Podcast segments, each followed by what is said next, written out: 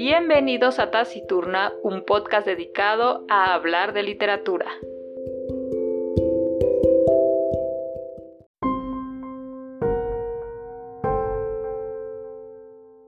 ...1932... fue el año de John Coffey. Cualquiera que sienta suficiente curiosidad por el caso, alguien con más energía que un viejo como yo, que pasa los últimos años de su vida dormitando en una residencia geriátrica de Georgia, aún podrá encontrar información al respecto en los periódicos. Fue un otoño caluroso, lo recuerdo bien, muy caluroso. Octubre, parecía agosto, y la mujer del alcalde, Melinda, estaba ingresada en un hospital. Aquel otoño tuve la peor infección urinaria de mi vida. No lo bastante grave para ingresar yo también en el hospital, pero sí lo suficiente para que deseara estar muerto cada vez que tenía que orinar. También fue el otoño de Delacroix, aquel francés bajito y casi calvo que hacía un ingenioso truco con un carrete de hilo y un ratón. Pero el mayor acontecimiento de la temporada fue el ingreso en el bloque de John Coffey, sentenciado a muerte por la violación y el asesinato de las gemelas de Derek. Bienvenidos a la reseña. Bienvenidos a la reseña del día de hoy. Y como escucharon la lectura, tal vez alguno de ustedes ya se habrán dado cuenta, este libro me emociona mucho reseñarlo, ya que es de uno de mis autores favoritos y vaya, la historia es demasiado buena, creo que me sorprendió mucho. No pensé que fuera tan fiel a la película, pero sí que lo es. Así que es La Milla Verde de Stephen King. Así es, Stephen King es uno de mis autores favoritos y vaya, vaya joya que me he encontrado otra vez. Em, sé que me faltan libros por reseñar de este autor, pero les digo otra vez porque hasta ahorita no he encontrado uno que no me guste, ¿saben? Entonces de qué va la milla verde, de qué trata, es igual a la película, no, en qué cambia. Bueno, les daré pocos datos, no quisiera yo spoilearlos, sin embargo, en este podcast vamos a tener spoilers, así es, ya que creo que es necesario que me desplaye un poco en cuanto a los detalles de la trama. Entonces, en cuanto yo empiece los spoilers, se les va a avisar. Para aquellos que ya vieron la película, creo que no hay problema, dado que voy a dar muchos datos que sí vienen en la película. Y a los que no hayan leído ni el libro y no hayan ni visto la película, eh, corran a leer el libro, pónganle paso a este podcast, léanlo y regresan. O bueno, en dado caso tal vez opten por la película, si eso es lo que ustedes quieren, vayan a verla y regresan a la sección de spoilers, ¿vale? Ya con este anuncio ya no hay problema, así que ya saben. En cuanto suenen los spoilers, ahí ya saben ustedes le paran o le siguen. Bien, ¿de qué va la milla verde? Bueno, todo empieza con Paul H.com. Realmente no sé cómo se pronuncia su, apellido, pero vamos a llamarle Paul. En la película aparece como Tom Ham. Paul empieza a relatarnos la historia de los años en que él estuvo en la Milla Verde. Todo esto desde un asilo, ya que Paul pues, ya es bastante grande. Es una parte que sí vemos en la película, sin embargo no se desarrolla tanto ese tema. Paul empieza a escribir sus memorias y en esas memorias él nos empieza a contar algo inusual que pasó en uno de los últimos veranos en que Paul trabajó en la prisión. En ese verano se cometió un asesinato. Dos niñas pequeñas fueron violadas y asesinadas brutalmente. Las encontraron en un campo abierto al lado de un hombre negro, John Coffey. John Coffey es nuestro principal protagonista, ya que al ser él un asesino, entra en la milla verde en el bloque E pero es impresionante, las características de este hombre realmente sí es como para que te intimiden. Él es altísimo, como de 1,90, es negro, súper fortachón, pero... Mm, si ya vieron la película creo que se pueden dar una idea. Si no, imagínense un tipo como La Roca. Hagan de cuenta así súper fortachón, grandote. Sin embargo, cuando Paul, Brutus y Dean ven a este hombre, Brutus y Dean son los otros carceleros que están trabajando en la Milla Verde. Ven a John Coffey, pues sí le tienen un poco de miedo, ya que no saben cómo va a reaccionar. Cuando empiezan a meter a John Coffey a la Milla Verde, están súper nerviosos ya que no saben en qué momento se va a voltear, les va a querer pegar. Sin embargo, John Coffey siempre se mantiene quieto, se mantiene muy callado, coopera en todo lo que les dicen. Hasta cierto punto ellos piensan que no va a entrar en su celda, ya que es demasiado gigante, se tiene que agachar y bueno, lo primero que hace es acostarse en, pues digamos que entre comillas su porque lo que tienen ahí es como una banca y ya. y lo único que les pide John Coffey es que por las noches no apaguen la luz ya que él le teme mucho a la oscuridad. Paul empieza a tener sospechas ya que el perfil de un asesino tiene características muy puntuales a las cuales John Coffey no entra. Entonces a Paul se le empieza a hacer un poco raro, sin embargo lo empieza a tratar como a todos los reos. Dentro de la milla ya están dos eh, convictos y uno de ellos claramente pasa a la, a la silla eléctrica, muere y solamente se quedan con uno de ellos, un francés que se llama Edward Delacroix. Edward Delacroix es muy importante en esta historia, ya que con él podemos ver desde un inicio cómo es que empiezas a odiar al, hombre, al asesino, porque él comete muchos crímenes, pues sí, que, que realmente se merece estar ahí. Ya después vas viendo la evolución de cómo ellos mismos pues sí, se empiezan a dar cuenta que sus días están contados, entonces empiezas a tener un poco de pena por ellos, ¿no? Así como, hasta cierto punto se te olvida por qué están ahí y no quisieras que murieran. Sin embargo, cuando te recuerdan el crimen que cometieron, dices, no, sí, se lo merecen, por supuesto. Delacroix encuentra un ratoncito que, al que él bautiza como Cascabel, ¿no? O Mr. Jingles. Y este ratoncito es muy importante en la historia, pero más adelante en los spoilers les voy a decir por qué. En este pasillo solamente tienen eh, por el momento a dos reos, a John Coffey y a Delacroix, y Paul nos sigue contando y relatando desde el asilo cómo es que fueron sus días ahí. Sin embargo, también tenemos la historia del presente, ya que él en el asilo está sufriendo, digamos que, acoso, bullying, si quieren llamarle, por parte de los cuidadores. Lo, hay uno en especial que siempre lo está molestando, ¿no? Que siempre le está preguntando dónde va, que lo empuja, le hace muchas groserías, muchos desplantes y Paul en, el asilo solo tiene a una amiga, la cual de alguna forma lo defiende o lo trata de defender cuando se da cuenta. Pero Paul trata siempre de no hacer caso, siempre le da la vuelta, siempre trata de ignorarlo, ya que, bueno, está en una edad en la que digamos que es muy vulnerable y pues claramente este cuidador abusa de eso. Y entonces tenemos en la historia mm, dos tiempos, ¿no? El, presente y el pasado. Es creo que algo muy característico de Stephen King y me agrada bastante porque lo sabe separar muy bien. Creo que pocos autores llegan a lograr esa distribución, esa separación de tiempos. Es muy difícil. Eh, lo he visto en otros libros y Stephen King lo maneja muy bien, por eso me gusta mucho. Entonces, eh, regresando con John Coffey y La Milla Verde, los días ahí pasan normal hasta que de repente llega Percy Wetmore, que es otro carcelero que se les une ahí al bloque. Sin embargo, no congenia con los demás ya que llega en una actitud de a mí me recomendaron, yo vengo aquí porque tengo este palancas, ¿no? Porque creo que es eh, sobrino del gobernador o algo así, no recuerdo muy bien. El chiste es que lo meten ahí y em, empieza a causar mm, pues muchos problemas ya que todos son muy digamos que amables, condescendientes con los reos, a pesar de que sean asesinos, violadores, lo que ustedes quieran. Suelen ser muy amables con ellos porque saben que al final del mes o en algunos días, pues ellos van a morir, no tienen de otra. Entonces trata de que sus últimos días sean lo más amables y lo más, eh, entre comillas, feliz, soportables, ya que pues es muy difícil, ¿no? Ya, ya que ellos llevan a algún reo a la silla eléctrica, es muy difícil ver cómo es que les cambia la cara que ellos se dan cuenta que están a minutos de que se mueran. Entonces siempre Paul, Brutus y Dean tratan de que los días en la Milla Verde sean muy muy tranquilos. Lo que Percy pues no, no entiende y él los trata como, pues sí, ¿no? Como la basura, lo peor de la sociedad, que de cierta forma tiene razón.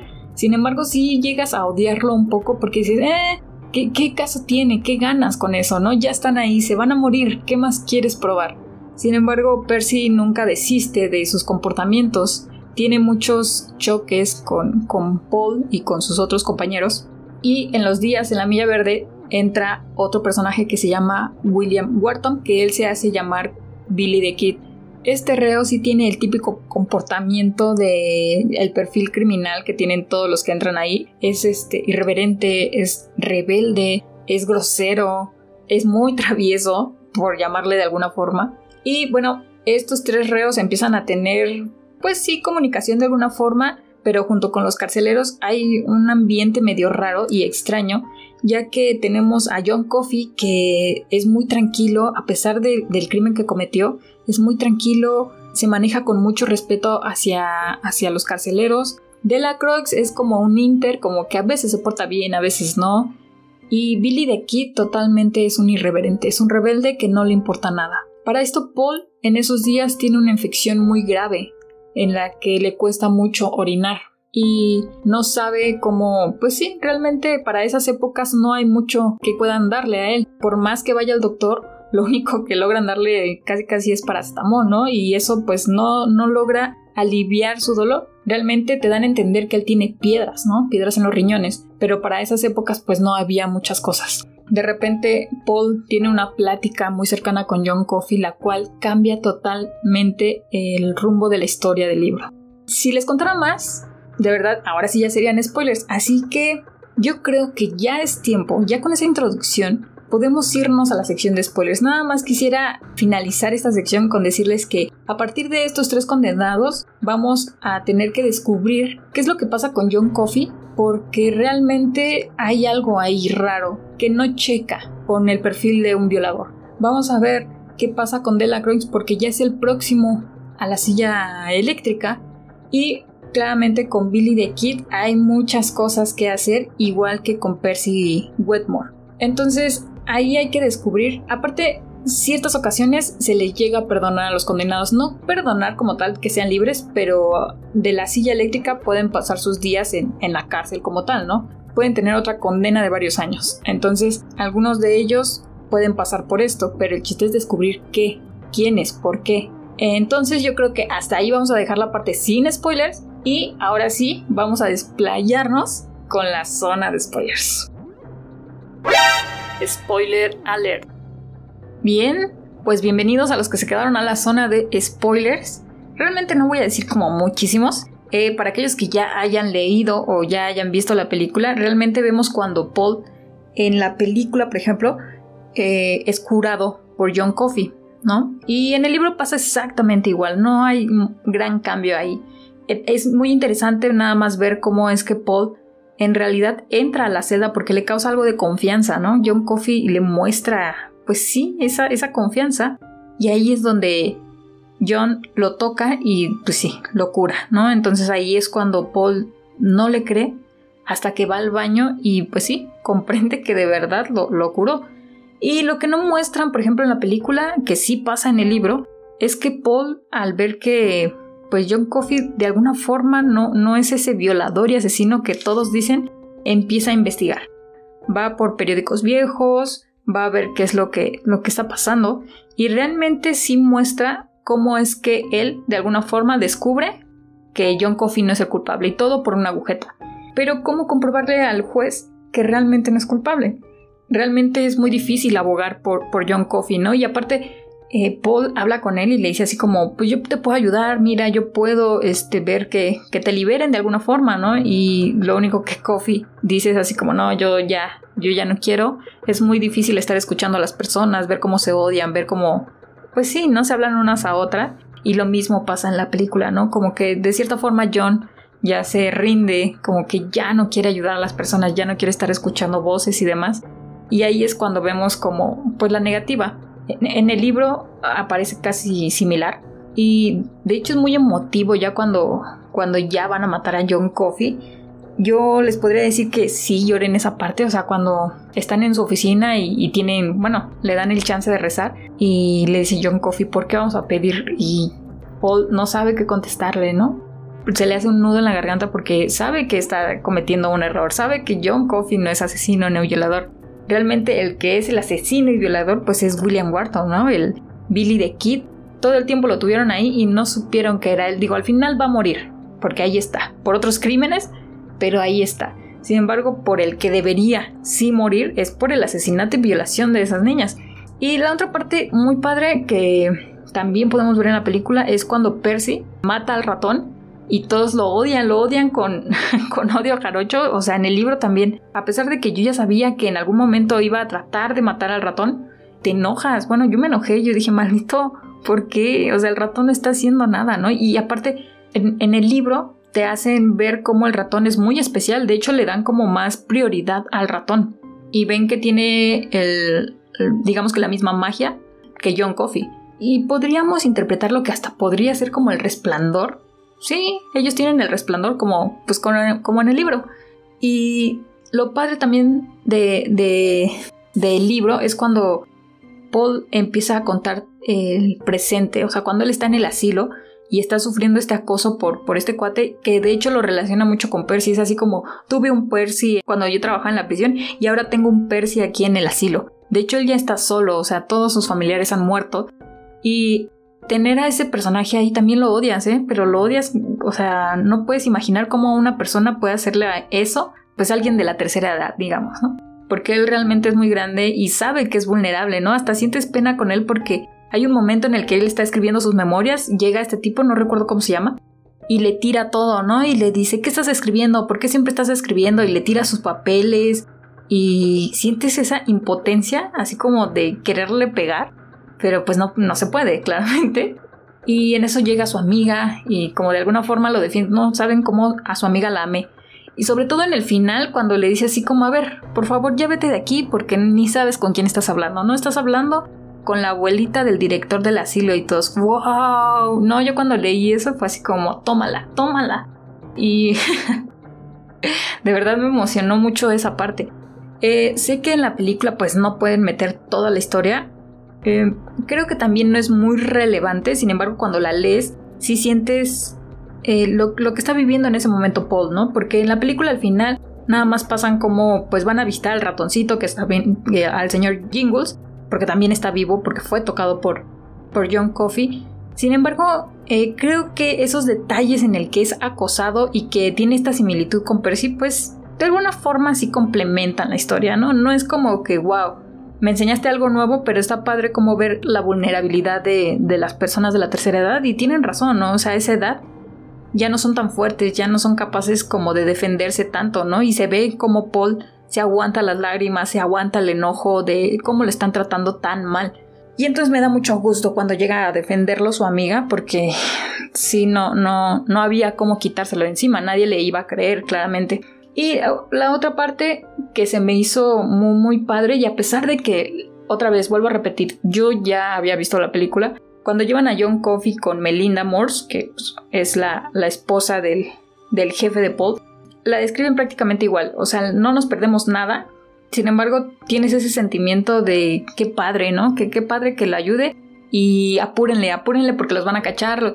Hasta cierto momento yo pensé que sí los iban a cachar. Yo dije, no, o sea, aquí en el libro alguien van a despedir, alguien van a matar, porque te van describiendo cómo es que sacan a John Coffey, cómo es que va este, caminando por el pasillo, cómo es que se tiene que agachar, cómo lo tapan en la camioneta, ¿no? Y todas esas partes que te intrigan yo hasta cierto momento dije, no, sí, o sea, los van a cachar, algo va a pasar aquí.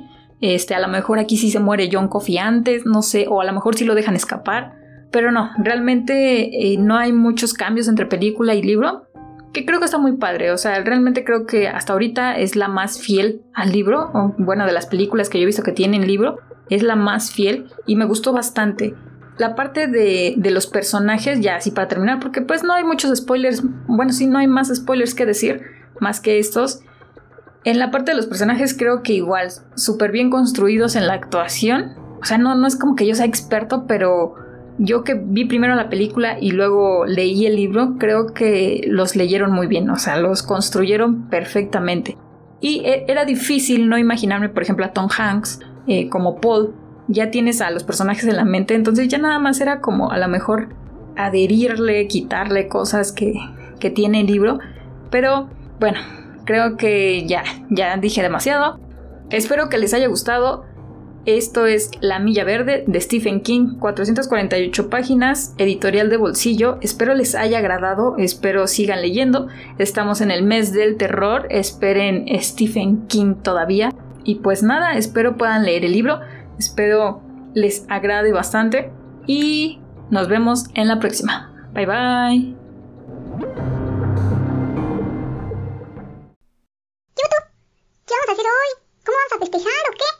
¿Eh? ¿De qué hablas? ¿Cómo que de qué? Pues si hoy es el día del podcast. ¿Achis? ¿Existe el día del podcast? Ajá, así dice Google y ese no se equivoca. Ah, caray. Yo creo que ya se están inventando días para festejar todo. pues puede ser, pero por lo mientras, ¿cómo vamos a celebrar? ¿Y por qué vamos a celebrar? Pues porque somos podca podcast... bueno, bueno, eso, tú me entiendes. pero es el día del podcast, no del podcaster. Ah, no manches.